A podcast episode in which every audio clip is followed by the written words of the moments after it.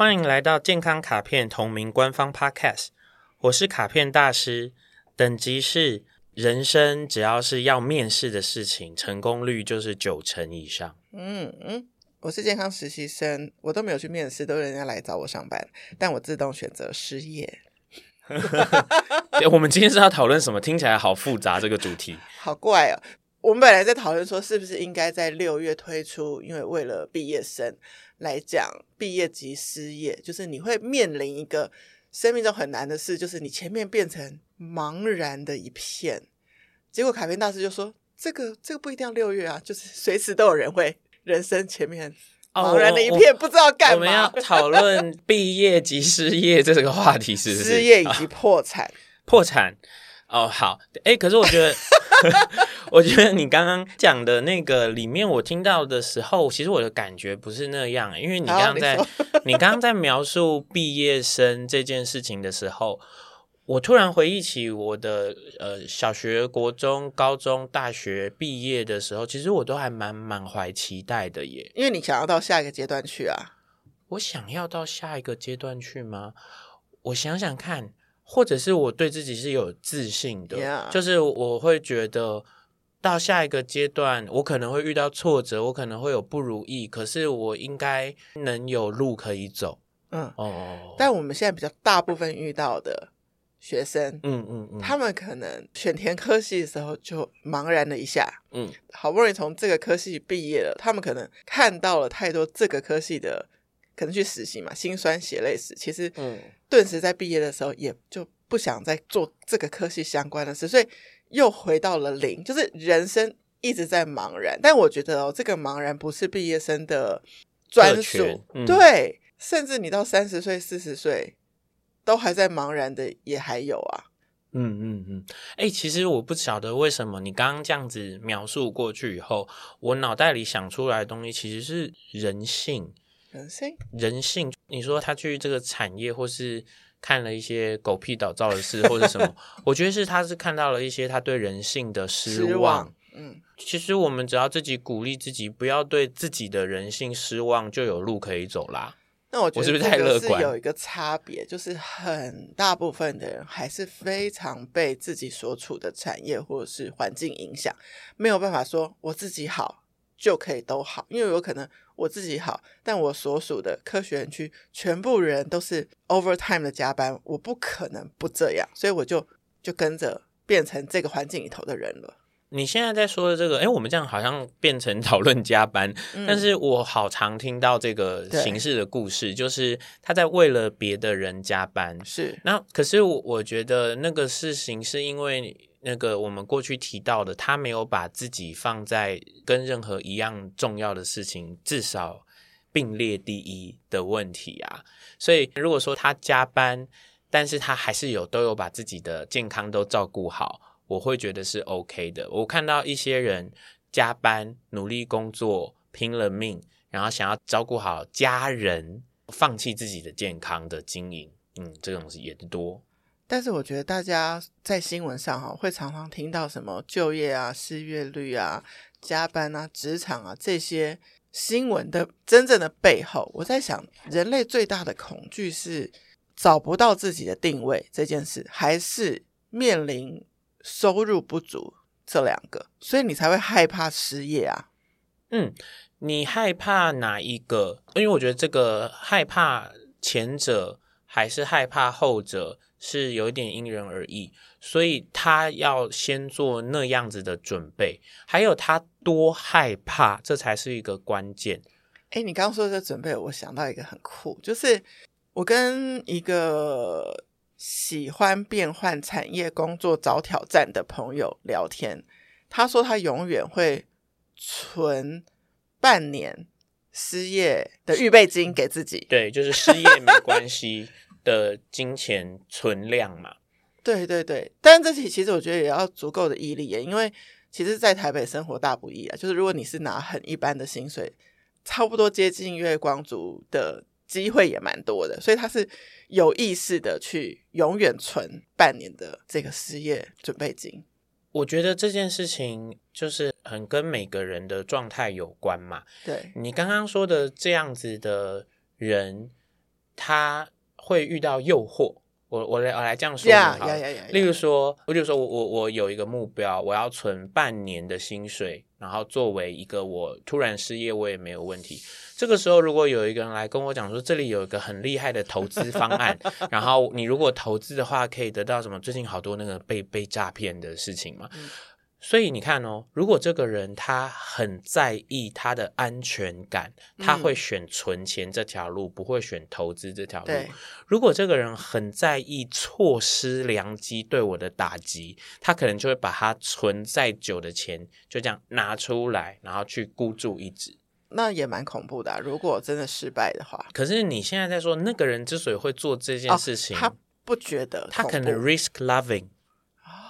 他就是喜欢去那个、啊、攀岩的人，他其实喜欢风险以及风险带来的报酬，但是当他听到人家说，我觉得你要存一个半年的薪水作为你的安全铺垫，他也会认同你，但他只是认同你，嗯、可是他他会认同你的时候，可能心里是啊、呃，我知道你的这个想法是很合理的，但是他的行为不会这样做。这件事在经济学上面叫做显示性偏好。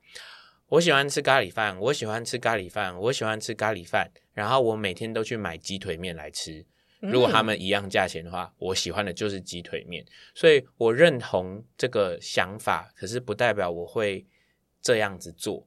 所以刚刚说的这件事情啊，这个人他比较害怕的事情是金钱上的不足，对，还是他比较害怕他？你刚刚的第一个是什么？没有在做自己想做的事情，没有对啊，没有实现自己，没有实现自己。嗯、其实我觉得这是两款人，或者说大家是这个里面的比例的调配。嗯、所以你说我我要去面对关于我会不会失业，我会不会破产这件事，其实某种程度是在你是一个怎样的人，需要个多大安全感的人，是吗？对，你需要多大的安全感，嗯、或是你多么抗贪心，嗯、然后你多么。愿意忍耐、脚踏实地的苦闷，就对。对对对，我觉得这个很这样。还有一个状况是，曾经遇过一个就是同事，他是毕业的同时就开始要还他自己的就学贷款五十万，嗯嗯嗯、同时面对这么多压力，嗯、要还钱，嗯，要找到工作，嗯，然后不再有学校的。背后的支持，就是你没有一个支持系统，你前面全部都是全新状态。所以，如果照那是有一次在那个病痛那集说的，如果把这个当做礼物的话，其实我好像是一个残忍的人呢。就是刚刚这个故事，我觉得我不应该用说，如果是我，我会怎么样？我不喜欢这种讲法，所以我可能会说，我给他建议的话。他怎么会没有预料到他在那个瞬间会遇到这三件事呢？他怎么没有先做准备呢？因为这不是摆在眼前的事吗？除非他忘了他要毕业，或他忘了他要找工作，或他忘了他有学贷。他可能是本来想说还可以继续读研究所，结果没考上，哦，或者是家里又怎么了，所以必须你直接现在就开始去还。好，如果是第一条的话，你在考研究所之前，怎么没有想没考上的50 50的，的 scenario？那第二个事情，那如果这个是家里突然遇到的状况，那就表示你本来就是命悬一线，你本来就不宽裕。疫情的一发生，我很震惊的事情是。嗯嗯嗯一周、两周、三周不能营业，我直接看到我那个时候居住环境附近的店家直接关闭。就倒闭。对，我就想说，其实如果一周、两周、三周它就要倒闭，那本来就是撑着。嗯，疫情救了你一命，你不用再永无止境的撑下去了。所以这是礼物。对，你刚刚说这个人他突然的家里遇到什么状况，他就要有点崩盘。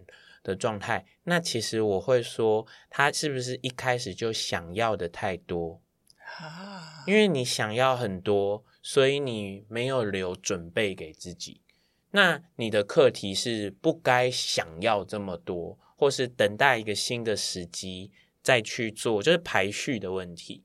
所以，其实他在那个瞬间也可以去思考说，他也不一定要这么快就把所有问题解决，一一的解决，不要把痛苦值拉得这么大。嗯，对，我觉得就是这件事情害了这种状态的人，他会想要我现在拼了命，然后一次搞定。这种想法，我觉得是很很要不得，因为好像蛮多案例是这个人真的想要就这样好，我就这样拼了老命一次搞定什么事的时候，那个老天会再给他找些麻烦。真的，就是我也遇过极优秀的工程师，就是智商一八零以上，是不是就是反正就很聪明的，嗯，结果可能拿了更大的 project，无法调控的情况之下，自己也患了忧郁症。嗯，是啊，是啊。其实我觉得很多之所以，我觉得今天这个破产和失业的主题，和我们第一个系列里，我们和成就的关系是息息相关的。哦、对，对、嗯，你得要先知道你定义的成就，或者是说怎么样子的状态，其实就是你的成就了。如果你对我这样子做的才够好，这件事情是一直往上追的，你是追不完的。我买了一个房子，我没有办法觉得我很棒，我觉得我需要买第二个。我没有办法觉得我很棒，我觉得我需要买第三个。这时候我们退回到没有房子的人的世界，他会觉得你超棒，可是你没办法觉得自己很棒。嗯，这、就是问题。所以你说，像是我们刚刚从就是这个人想要的太多，所以包括我想要一次解决眼前的所有问题，这个也就是一种想要的太多。好，关于失业啊，我还有一个很强烈的画面，就是很多日本的影集会演，但我相信它是真的。嗯，就是很多先生失业了之后，会每天还拿着。公事包出门，嗯嗯，去找工作，但是隐瞒他已经失业的这件事，嗯，你会不会觉得面对失业不能诚实的向身边人表述，这会带给自己更大的？我们这个系列更难，嗯，所以这件事情就是连接到了，就是。万物万事诚实为上 的这个问题嘛。不过，我们来看看刚刚这个 scenario，它有几种可能性。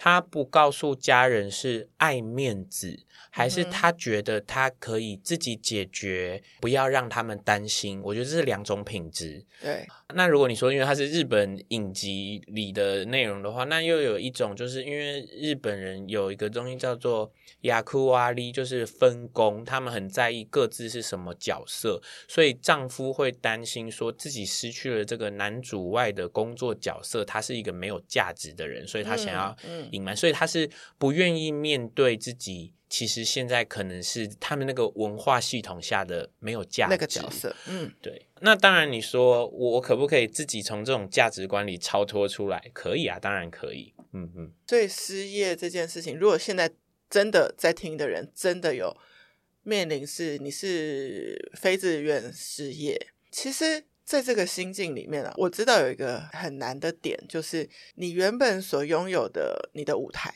就是真的瞬间就是被抽离。我自己认为是心理上的这个面对，比那个突然没有那个月薪，其实是更恐怖的。就是你刚刚说的，就是我已经失去了在这个世界上可以贡献的一个角色，但是身边是不是也有人是因为失业所以转业？然后其实他找到了一个新的舞台，是不是也有这样子的比较健康的状况？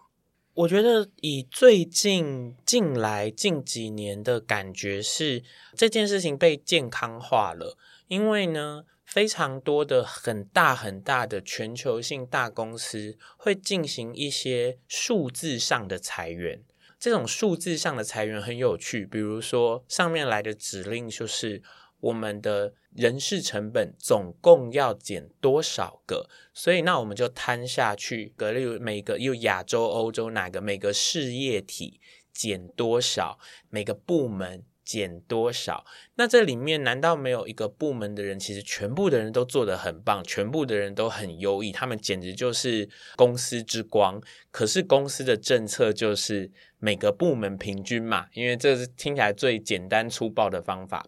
所以呢，大家如果知道的话，就是可以看一些 YouTube 或者是什么，就会像是这种大公司在裁员的方式 是一种 SOP，所以突然跟你说，实习生进来我们的办公室吧，然后你一进来的时候就说，请你把你的 badge，就是那个 B 卡的那个放在这，还有交出你的电脑。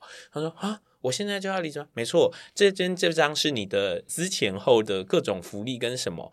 就在此时，你拿开你的公司手机，会发觉已经失效了，你已经没办法跟公司里的人联系了，或干嘛。嗯。然后这个时候，你的那个直属上司会跟你说：“不是你的问题，我们只是裁一个 percent。”所以，我就如果是我是这个人，嗯，我会比较不觉得说，就是因为我的能力不足，我比较是因为整个公司的政策而被裁，对吗？你会觉得这样的人心里好过一些吗？不是，不是，我要说的事情是，他们的我我进来，光是在 YouTube 上看到这种类型的影片，我大概看到了五到十则。然后啊，这里面很有趣，就是它都会是一些选择，嗯，然后这些事情会让大家，我觉得开始散发一种气氛，是说，其实可能是环境。大环境其实可能是公司政策，其实都不是很个人化的问题。嗯、那我喜欢的一个我身边的故事啊，就是很大很大的公司做晶片的，然后他们全球一直在裁员，然后所以在里面上班的所有员工，全球不知道几万几十万员工吧，都一直在担心随时会裁到自己嘛。所以我的朋友在那里上班，然后他跟我提到这件事情的时候，我就会说，因为我觉得他的工作蛮重要的。我说，哎，可能你不会被裁，可是可能那个国家会剩下你一个人。嗯、然后他就说，那样子有比较好吗？我说，你就跟公司提出说，那你需要找一些外包的帮忙嘛。然后你知道，最后是他的部门整个亚洲最大的那个人自己走。